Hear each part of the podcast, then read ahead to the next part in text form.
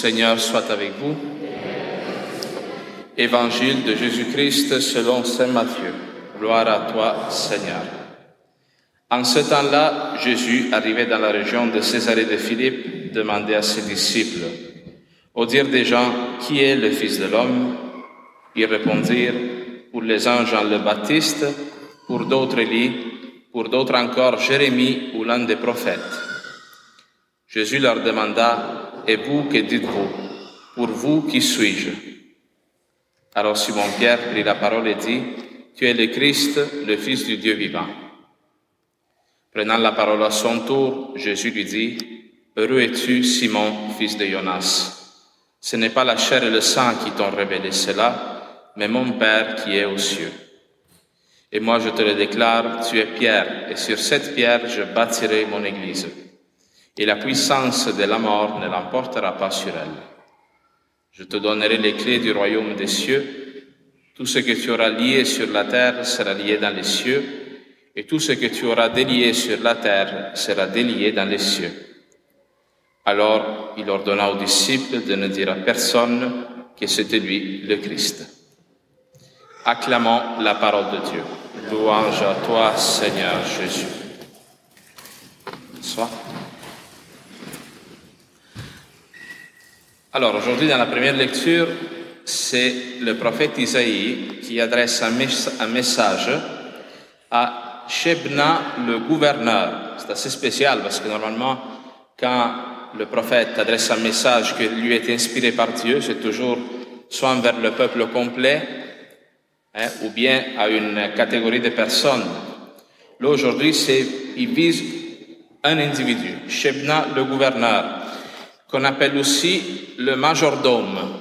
Hein, D'autres traductions de la Bible l'appellent le majordome. Majordome, c'est qui? C'est quelqu'un qui a le devoir de s'occuper des tâches dans la maison et surtout d'ouvrir la porte quand quelqu'un sonne. Hein, des maisons de gens très riches, il y a un majordome, quelqu'un qui accueille, hein, qui fait asseoir, etc. Shebna est le majordome, non pas d'une maison, mais de la ville de Jérusalem.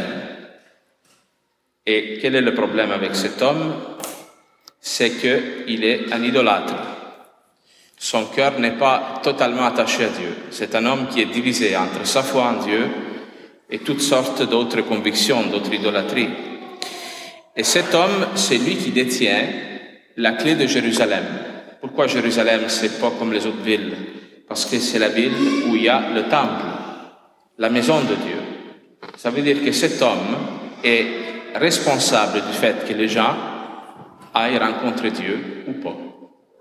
Lui a la capacité dans sa main de ouvrir ou fermer l'accès à Dieu pour le monde. Alors cet homme, évidemment, il a la clé de la maison de Dieu. Il est supposé être le plus fidèle à Dieu, le plus proche de Dieu. Lui, non, lui a un cœur divisé.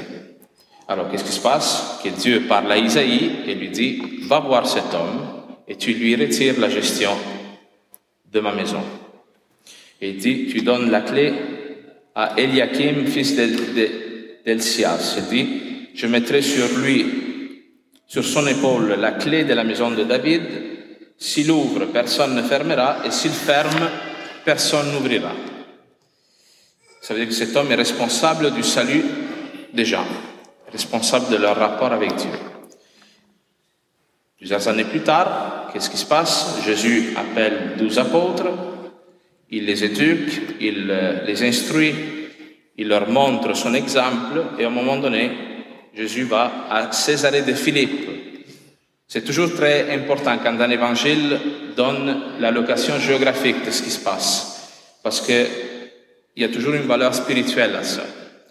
Césarée de Philippe, c'est une région qui aujourd'hui s'appelle Banias, et dans le nord d'Israël, et il y a le, la source du Jourdain. La source du Jourdain qui est comme une, euh, c'est comme une chute qui est dans un trou, dans une grotte qui, qui coule sous terre. Et cette place était considérée euh, par les populations qui étaient là avant Israël comme un lieu sacré, un lieu sacré pour les divinités païennes pré-juifs avant d'Israël. Il y avait des temples à toutes les divinités grecques et romaines dans cette, dans cette ville. Et Jésus va là, à cette place, et demande aux apôtres, pour vous, qui suis-je? Pour vous, qui suis-je? Et là, on a toutes sortes de réponses. Pour certains, es Jean le Baptiste, pour d'autres, es Élie, pour d'autres, un prophète qui s'est réincarné. Fine, mais pour vous, qui suis-je? Pour toi, qui est Dieu Et cette question n'est pas, c'est une question qui ne demande pas une réponse tirée du catéchisme. tu sais. Dieu, c'est un Dieu en trois personnes, Jésus-Christ, Fils de Dieu, né de la Vierge Marie, etc. Cette question, traduite d'une autre manière, ça veut dire, qu'est-ce que ça te donne à toi de croire en Dieu? Ça change-tu quelque chose pour ta vie? Si toi demain, t'as arrêté de croire en Dieu, t'as arrêté de fréquenter l'église, tu disais tout ça, c'est, des histoires, là, des histoires d'enfants, Qu'est-ce qu'est-ce qu'il y aurait pu dans ta vie? Est-ce qu'il y aurait une conséquence au fait d'abandonner la foi? Ou non?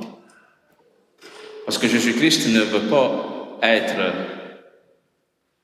un Dieu parmi d'autres. Jésus-Christ, en posant cette question aux apôtres, dans ce lieu, est en train de leur dire, est-ce que pour vous, moi, je suis l'unique ou j'en suis un parmi d'autres? Et c'est dans ce lieu que Pierre reçoit cette inspiration qui lui vient de l'Esprit Saint. Tu es le Fils de Dieu. Tu es celui qui vient délivrer Israël. Tu es celui qui vient nous sauver de la mort. Hein? Je dis tantôt que ce lieu était un endroit cher au culte païen. Mais dans ce trou dans lequel il y a ces chutes, les, le culte cananéen, il faisait des sacrifices humains, s'il considérait cette, cette grotte comme étant le lieu de la divinité. Alors il allait même jusqu'à jeter leurs enfants dans ce trou. Alors Jésus-Christ, dans ce lieu où la mort règne, Pierre, il a cette inspiration de dire, tu es celui qui nous sauve de la mort, celui qui nous sauve du désespoir, celui qui nous sauve euh, du non-sens de la vie. Et c'est dans cet endroit où des parents sacrifiaient leurs enfants que Pierre devient le père de la foi. Il reçoit un nouveau rapport à la paternité. Il reçoit une paternité spirituelle qui est le propre de chaque chrétien. Et c'est pour cela que Pierre reçoit ici les clés du royaume de Dieu, comme dans la première lecture. Dans la première lecture, c'était, euh, j'oublie son nom, Eliakim qui recevait la clé de Jérusalem. Ici, c'est Pierre qui reçoit cette possibilité d'ouvrir et de fermer. Ça, ça veut dire deux choses. Ça veut dire que Pierre est le représentant du Christ sur terre, mais cette responsabilité-là nous est donnée à nous tous. Nous tous, nous avons la possibilité d'ouvrir et fermer le salut aux gens. Comment nous faisons à fermer le salut envers les, aux autres? C'est le scandale. Le scandale, c'est ce qui empêche les gens de rencontrer un Dieu qui est un Dieu d'amour. Et le scandale, c'est pas seulement ce que nous disons dans, dans les journaux. Hein. Ça, oui, il y a des gros scandales. Mais un chrétien tiède, qui se limite au minimum dans sa vie de foi, qu'est-ce qu'il est en train de dire? Qu'est-ce qu'il dit par son attitude? Il dit que Dieu n'est pas l'essentiel d'une vie. Que Dieu, tu peux t'en passer. C'est pas grave. Ça, c'est fermer le salut. Ça, c'est, ça, c'est être scandale. Et, moi, je vous le dis, moi, je, quand je parle de ça, j'ai l'air dur. Mais moi, je me compte, moi, comme prêtre, je peux être scandale bien plus que vous autres. Parce que moi, plus que vous autres, probablement, je suis appelé à rendre compte de mon espérance en Dieu au monde. Alors, tant de fois, non, nous avons cette possibilité d'empêcher les gens de croire. Par contre, nous avons une grande responsabilité, mais nous avons un charisme, un aide qui vient de l'Esprit Saint aussi. Si ta joie est rayonnante, si tu te plonge vraiment dans l'amour de Dieu, puis que l'amour de Dieu est le moteur de ta vie. L'Esprit Saint te fait bouger, te porte à donner ta vie avec joie, pas dans un esprit de, victimisation. Nous ne sommes pas capables, mais si cette grâce nous est donnée, les gens te verront et rendront gloire à Dieu. Nous, des fois, nous avons comme perdu espoir dans la puissance que ça a un témoignage de vie chrétienne vécu jusqu'au bout. Chacun de vous a les clés du royaume pour les gens qui vous sont confiés. Pour votre famille, aujourd'hui il y a des parents ici avec leurs enfants, eux, ils ont la clé. Ça dépend d'eux. Eux, parrain et marraine aussi, ont la clé pour ouvrir à leurs enfants la relation à Dieu ou la fermer. Ça, c'est être un père, un père une mère, c'est-à-dire exercer une paternité, une forme de, de responsabilité. Et nous connaissons Dieu, Dieu Père, à la paternité que nous connaissons et nous vivons de nos jours, pendant notre vie.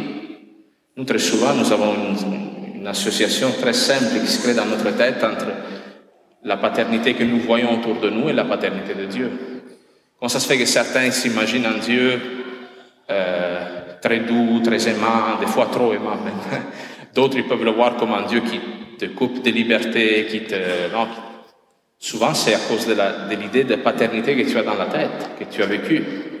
Alors, c'est un texte qui nous responsabilise aujourd'hui, qui te invite à te poser vraiment la question.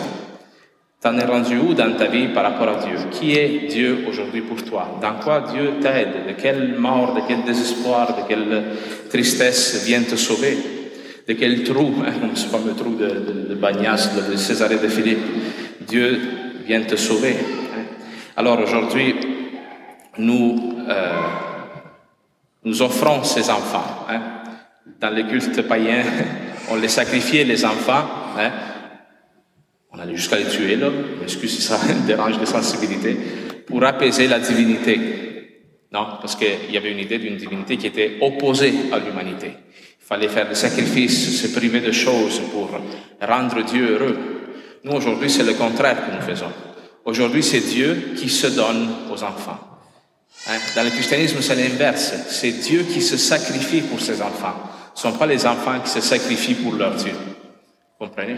Alors, vivons ce moment comme un acte de, foi, en sachant qu'une vie nouvelle est offerte à ces enfants, hein, une vie nouvelle qui sera à être nourrie, alimentée par la vie chrétienne, par les sacrements, par l'instruction à la foi, l'éducation à la foi, par la prière aussi de la communauté. C'est pour ça que vous tous, vous êtes là aujourd'hui.